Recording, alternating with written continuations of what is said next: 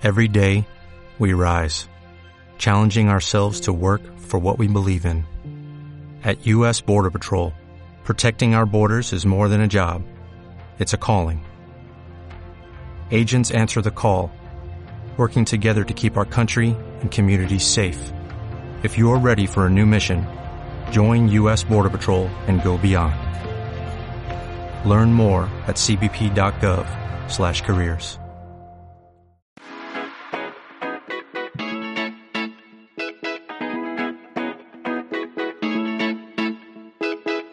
Soy Ana Ibar y te doy la bienvenida a Conecta Marketing Online, el podcast donde aprenderás estrategias, técnicas y secretos para vender más gracias al poder del marketing digital. Inquietos, inconformistas y revolucionarios, siempre a la caza de las conversiones. Así somos los apasionados del marketing en Internet. Tú también lo eres. Quédate porque este podcast es para ti.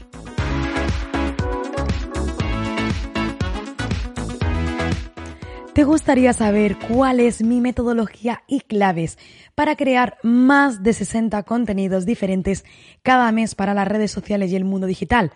Contenidos que no buscan el like o la interacción, sino realmente el verdadero objetivo es nutrir, compartir, dar conocimientos, enseñar y accionar a la venta. ¿Quieres saberlo? Pues quédate porque en este episodio te lo voy a contar. Pero antes de nada, comencemos por el principio. Y eso significa que antes de crear debes dar un paso hacia atrás y debes revisar los hábitos diarios que vas realizando cada día, los hábitos que tienes, que haces, que no haces. ¿Por qué? Porque esto está completamente relacionado con el primer paso a la creación de me voy a poner ya a crear contenidos y esto tiene que ver con la inspiración. La inspiración hay quien a quizás le puede venir de pronto. Hay quien lo sueña y se levanta y lo escribe. Yo en mi caso no es así, no tengo esa suerte. Yo consumo muchísimos recursos, estudio, me encanta y leo. Así que te voy a decir que para crear contenidos, algo que necesito y sí o sí siempre es estar en constante formación. En primer lugar, consumo muchísimos recursos, libros, cursos estadounidenses. Incluso hace unos días se lo decía al equipo, ¿no? Nos focalizamos siempre en la formación americana porque está un paso más hacia adelante de la nuestra. Eh, todo lo que allí va a venir o todo lo que allí está, al final a España acaba viniendo, con lo cual qué mejor que poner en foco en aquellos países que van de, la, de nuestra. En segundo lugar, la lectura cualquier libro. No tiene que ser un libro de marketing, no tiene que ser un libro de publicidad. Puedes coger un libro de creatividad, de finanzas, de estrategias, de novelas, de inspiración de líderes. Puedes cogerte el libro que tú quieras. La clave cuando estás leyendo un libro, a mí me gusta mucho, es verdad que subrayarlo y ponerle mis sticks, pero siempre tengo una libreta.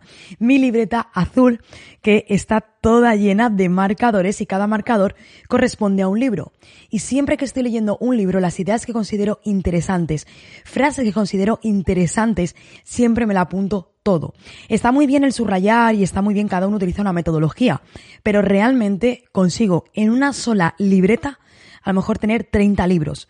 ¿Te imaginas si siempre que me moviera tuviera que llevar 30 libros encima aunque estén marcados? Pues obviamente no es práctico. Así que lo que yo hago es una libreta. Y es una libreta donde escribo a mano.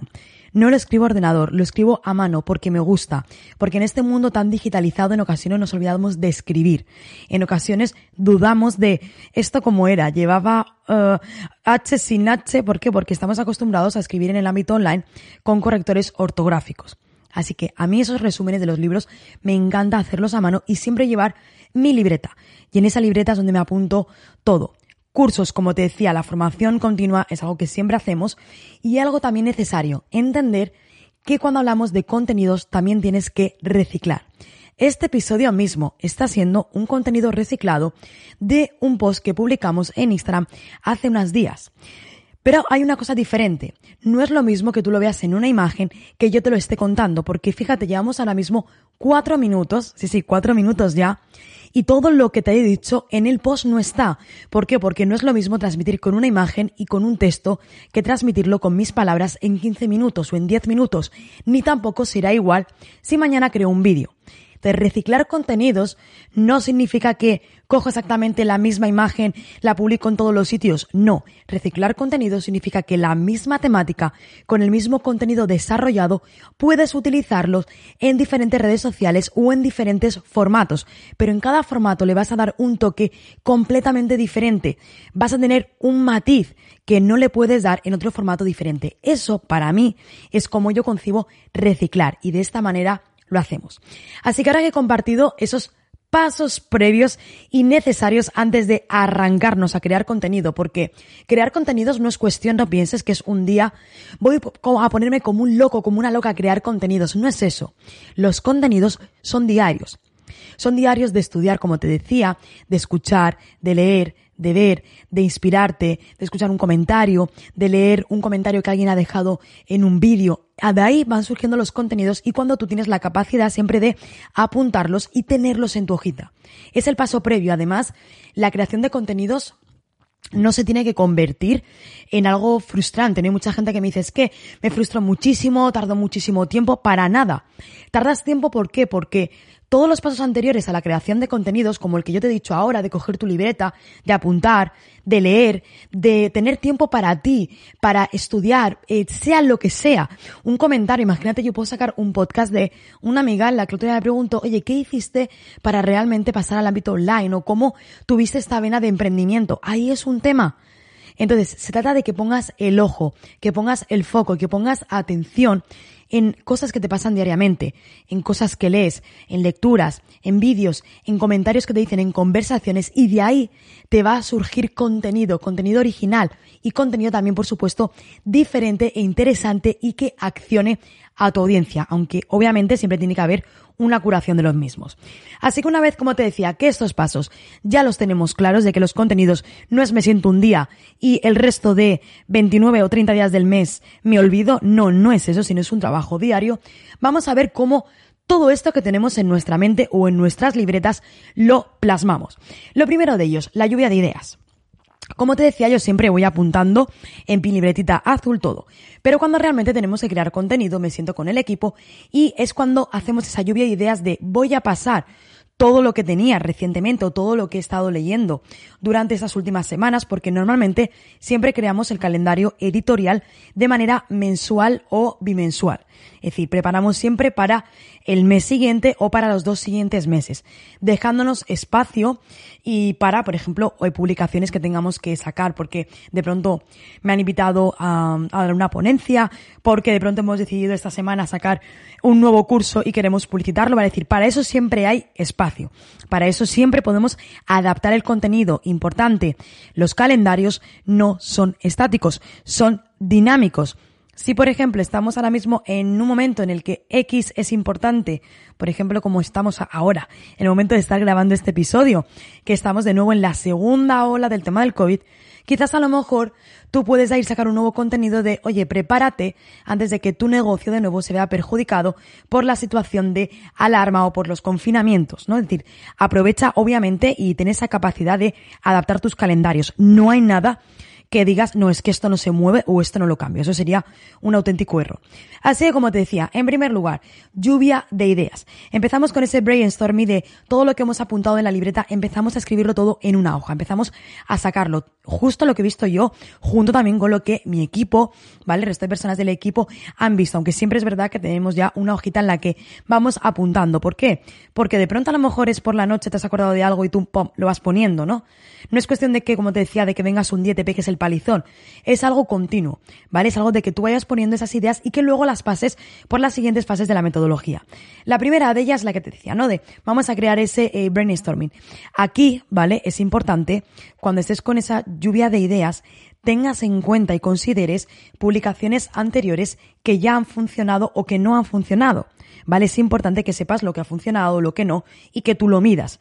En esta fase a lo mejor tienes que decir, uy, es que estos contenidos los compartimos y realmente no tuvimos interacción, no tuvimos engagement, no tuvimos monetización, y directamente, pues, oye, puedes valorar si lo quieres volver a lanzar o si directamente quieres descartarlos. Una vez que llevamos esa lluvia de ideas, vamos, tenemos muy claras las temáticas. Es decir, de todos los contenidos que hemos ido poniendo, decidimos de qué contenidos sí que queremos compartir y cuáles no. A lo mejor uno era relacionado con el SEO y oye, yo no me siento cómoda hablando de SEO, ¿vale? Porque cuando estamos en la fase de lluvia de ideas, no tienes que cortarte las alas. De lo que se trata es de que vayas escribiendo. Mira, cuando yo lancé este podcast, lo hice con, con un mentor de comunicación, además especializado también en, el podcasting. Y una de las actividades que me hizo hacer es que definiera los primeros 40 primeros episodios del podcast, ¿no? Yo le decía, pero es que eso son más de 3, 4 meses. Y me dijo, tienes que hacerlo. Y sabes, me senté una tarde y en cuestión de una hora había lanzado, tenía como 50, 60 ideas eh, eh, escritas de posibles episodios de este podcast y me salieron del tirón. Y es verdad, o sea, gracias a que me dijo, oye, siéntate con la lluvia de ideas y me dijo, no cortes, no te cortes las alas, no te cortes la creatividad, escribe todo lo que tú pienses y luego obviamente nos sentamos juntos a poder decidir cuáles podían ser los mejores contenidos para el podcast considerando el formato, que es un formato 100% de audio. Así que la lluvia de ideas no te cortes. Es precisamente en la temática cuando ya vas a decidir de todo lo que tú has compartido, de qué quieres hablar y de qué no. En tercer lugar, pasamos a una fase de investigación. Ya tenías tu lluvia de ideas, ya has decidido las temáticas que vas a hablar o no, e incluso las temáticas que a continuación vas a buscar, porque es posible que esa lluvia de ideas a lo mejor simplemente tengas 10, 15 o 20 contenidos y obviamente necesites más. Aquí es cuando empezamos con esa fase de investigación y de inspiración. Vale, la fase de investigación en este caso busca en las redes sociales. No te vayas a inspirarte en las publicaciones de tus competidores, sino vete a los comentarios que le hace su audiencia, que le pregunta, te aseguro que de ahí vas a sacar oro. Vete al canal de YouTube que tú sigues, que compartes contenidos o que cuya audiencia, cuyo cliente ideal es el mismo que el tuyo porque tenéis los mismos programas, los mismos cursos, los mismos servicios y no mires el contenido que comparte, mira los comentarios que dejan en los vídeos. Haz lo mismo en Facebook, haz lo mismo en Instagram, haz lo mismo en LinkedIn, ¿vale? Mira también en esos comentarios. Como te decía también, pregunta a través de las redes sociales y ten en cuenta los comentarios que a ti las personas te dejan en redes sociales. Te aseguro que algunos de los cursos que pronto sacaremos es porque me lo han dicho en redes sociales, oye Ana, si sacas este curso es que te lo compro ya. Y cuando he dicho, oye, estoy pensando hacer este curso, ¿qué os parece? Os dejo aquí una encuesta. Hemos tenido un 95% de gente que nos ha dicho, sí, lo queremos. Entonces también busca las redes sociales como un punto también de inspiración. Como te decía, eh, también tienes que pararte a pensar qué está ocurriendo. Oye, ahora mismo en qué momento estamos, ¿vale? Pues ahora mismo, con lo que estamos sucediendo, voy a lanzar esto. ¿Por qué? Porque tú, en las publicaciones que hacemos, hay publicaciones que son temporales y atemporales. Atemporales es que simplemente en cualquier momento pueden servir, ¿no? Por ejemplo, los cuatro actitudes de un emprendedor. Y luego, sin embargo, esos son atemporales. Las que son temporales es las que tú en este momento estás haciendo un lanzamiento, imagínate, para Black Friday, que queda unos días, unas semanitas queda, y tú lanzas contenido relacionado con Black Friday. Ese es temporal, porque está relacionado con algo de esta época. Atemporales es cuando simplemente los puedes lanzar en cualquier momento. Así que es en ese momento, ¿vale? Cuando tú vas a irte a la fase de investigación. Y vas a unir a la lluvia de ideas que tenías anteriormente todas estas ideas que te han ido viniendo. Siguiente paso, vamos a hacer ese listado. En este punto tendrás un listado. Nosotros hemos llegado a tener listados de más de 300 ideas de contenido. ¿Qué es lo que hacemos? Volvemos de nuevo a filtrar cuáles son los más interesantes. Empezamos a decidir cuál va a ser ese formato, ¿vale? Y también en qué red social va a ir cada uno. ¿Por qué? Porque no es lo mismo el tipo de contenido que compartimos en LinkedIn que el contenido que compartimos en Instagram. En ocasiones simplemente no, no podemos adaptar. ¿Por qué? Porque el cliente ideal es diferente o porque la estrategia que seguimos es diferente. Con lo cual, si nosotros en LinkedIn vamos a un perfil más de empresa, pues los contenidos de Instagram consideramos que no son adecuados para LinkedIn. Por ello creamos contenidos completamente diferentes para LinkedIn. ¿Por qué? Porque recuerda que tus contenidos siempre tienen que responder a tu estrategia de monetización. Esa también es la clave. Así que como te decía, aquí empezamos a decidir en qué red social va a ir cada uno y los que vamos a reciclar y los que no y lo que hacemos ya hacemos la calendarización de los contenidos. Los situamos y decidimos, este va en Facebook, este va en Instagram, este va en LinkedIn, este es para YouTube, este es para TikTok y obviamente pues cuando vamos a reciclar le ponemos siempre una R delante, ¿no? Que sabemos que ese contenido es un contenido reciclado. Y a partir de ahí, una vez que tenemos ya ese calendario para el mes o para los dos meses, es cuando empezamos a crear contenido. Siempre te recomiendo que vayas mínimo con una semana de antelación, es decir, que esta semana de lunes, martes, miércoles estés preparado, preparando el contenido de la próxima semana. ¿vale? Siempre de la próxima semana, de, de manera que cuando llegue el martes, miércoles, tú tengas el contenido de la siguiente semana listo, ¿vale? El que trabajemos siempre con previsiones fundamentales. Si en vez de dos semanas puedes tres semanas o puedes un mes, por supuesto que sí, será fantástico. Pero lo mínimo que te recomiendo es una semana. ¿Por qué? Porque si no después ocurre que es lunes por la mañana, tienes que publicar, se te echa el tiempo encima y al final no has publicado y vas con un estrés tremendo. Así que siempre trabajamos con tiempo adelantado. Y ojo, si necesitas en algún momento pararte. Decir, oye, esta semana voy a publicar menos porque necesito invertir tiempo en crear contenidos para llevar contenidos adelantados, hazlo. Eso, por ejemplo, para nosotros es un buen mes, un buen mes para hacerlo es agosto. No, el mes de agosto que es como un pelín más tranquilo, aunque es verdad que este año para nada, este año 2020 para nada ha sido tranquilo, pero sí que es cuando aprovechamos para bajar ese rendimiento de publicaciones. No es que dejemos de publicar, pero bajamos el rendimiento para empezar a preparar más contenido o invertir más tiempo en preparar contenido de los siguientes meses. ¿Vale? ¿Y ahí qué es lo que hacemos? Redactamos el contenido. Decidimos cuál va a ser el título más atractivo. Pues si a lo mejor, imagínate que queríamos compartir de eh, eh, cómo crear contenido, pues nosotros obviamente le creamos el mejor título, ¿no? Que es mi metodología para crear contenido. Empezamos a crear cuál va a ser el propio guion de ese contenido. Si va a ser la imagen, si va a ser un carrusel, si va a ser un vídeo, ¿vale? Es decir, empezamos ya a redactar el propio contenido de esa publicación. Yo lo reviso siempre, ¿vale? Lo hace mi equipo y yo lo reviso. Lo reviso, nos sentamos juntos, le digo punto de vistas e impresiones. Y a partir ya de ahí, lo que hacemos es que diseñamos el arte, o bien, si es un vídeo, pues yo lo grabo para que después se edite. Ya tenemos la parte más visual y dejamos preparado el copy. Todo eso, tanto la parte visual como el copy, siempre está reflejado en un calendario. De manera que yo accedo al calendario, accedo al día y puedo ver una nota donde me lleva a la carpeta donde se encuentra alojado el diseño y donde me lleva a un, a un formato, en este caso de Word, donde, bueno, trabajamos con Drive, tenemos el calendario por lo menos en Drive, tenemos ahí... Em, un documento en el cual eh, nos va a llevar eh, a donde tenemos el copy. ¿Vale? De manera que la persona que lo publica va a ser simplemente publicarlo y comenzar a interactuar en las redes sociales, eh, comentar y obviamente generar publicaciones, porque no pienses que es, ala, lo publico y me olvido. No, es publicarte, es generar comunidad, es contestar comentarios, es ir a otras cuentas, compartir también el contenido de otras cuentas, es también dejar comentarios en otras cuentas, por supuesto que sí, ¿vale? Para que obviamente pues tú también tu marca también estés ahí apoyando a otras personas, a otros emprendedores, a tus alumnos incluso, ¿vale? O a tus propios clientes. Y como te decía, una vez que lo hemos lanzado con esa fase de lanzamiento final que hacemos, en el que obviamente tenemos que generar ese engagement y esa comunidad, finalmente tenemos una fase de análisis, que finalizamos ya la metodología de contenidos analizando. ¿Qué herramientas utilizamos? IG Blade es una herramienta que lleva desde principios también de 2020 como un buen boom. Está bastante bien, sobre todo para que tú puedas ir viendo ese crecimiento. Utilizamos IG Blade y Metricool. Metricool también es una muy buena herramienta en la cual puedes ver tu rendimiento, puedes ver las publicaciones que más han gustado en cuanto a interacción, en cuanto a engagement. Y así, así es como nosotros creamos esa metodología, ese paso a paso para crear contenidos. La clave con todo lo que te acabo yo de decir ahora, estos trucos que te he dado, no es que cojas mi metodología de principio a final y que la apliques. Error, te lo diré siempre. Se trata de que con mi metodología te haya inspirado para que ahora tú decidas crear tu propia metodología.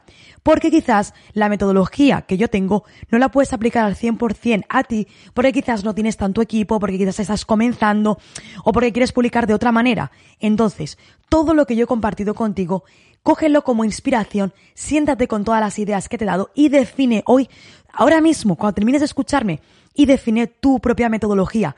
Como te digo y te repito en cada episodio, el conocimiento, si no significa un cambio de actitud, nunca jamás, y un cambio de comportamiento, nunca jamás va a significar una transformación.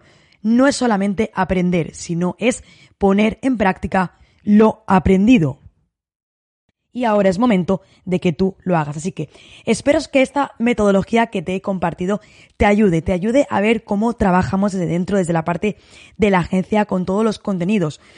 Acabarás probablemente descubrir que cada maestrillo tiene su librillo, que cada persona lo hace de una manera diferente, cada emprendedor, cada profesional lo hace de la mejor manera para sí mismo, para su equipo y para su comunidad. Pero sea lo que sea, siempre recuerda dos cosas. La primera de ellas, Piensa en tu comunidad. No publiques los contenidos que a ti más te gusten, sino con los que realmente ayudes a tu comunidad, les inspiras y les compartas conocimiento. Y en segundo lugar, todo este trabajo de contenidos, ese trabajo educativo, siempre tiene como finalidad la monetización. Porque si simplemente estás compartiendo, compartiendo, compartiendo y educando, pero no hay una venta, vas a estar completamente estancado. Así que recuerda que esos contenidos tienen que llevar también a accionar a los usuarios para que compren, para que sigan confiando en ti, en tus productos, para que te pregunten sobre tus servicios o sobre tus cursos. Así que ahora es el momento de que te tomes tu tiempo para crear tu propia metodología. Nos escuchamos tú y yo en el siguiente episodio.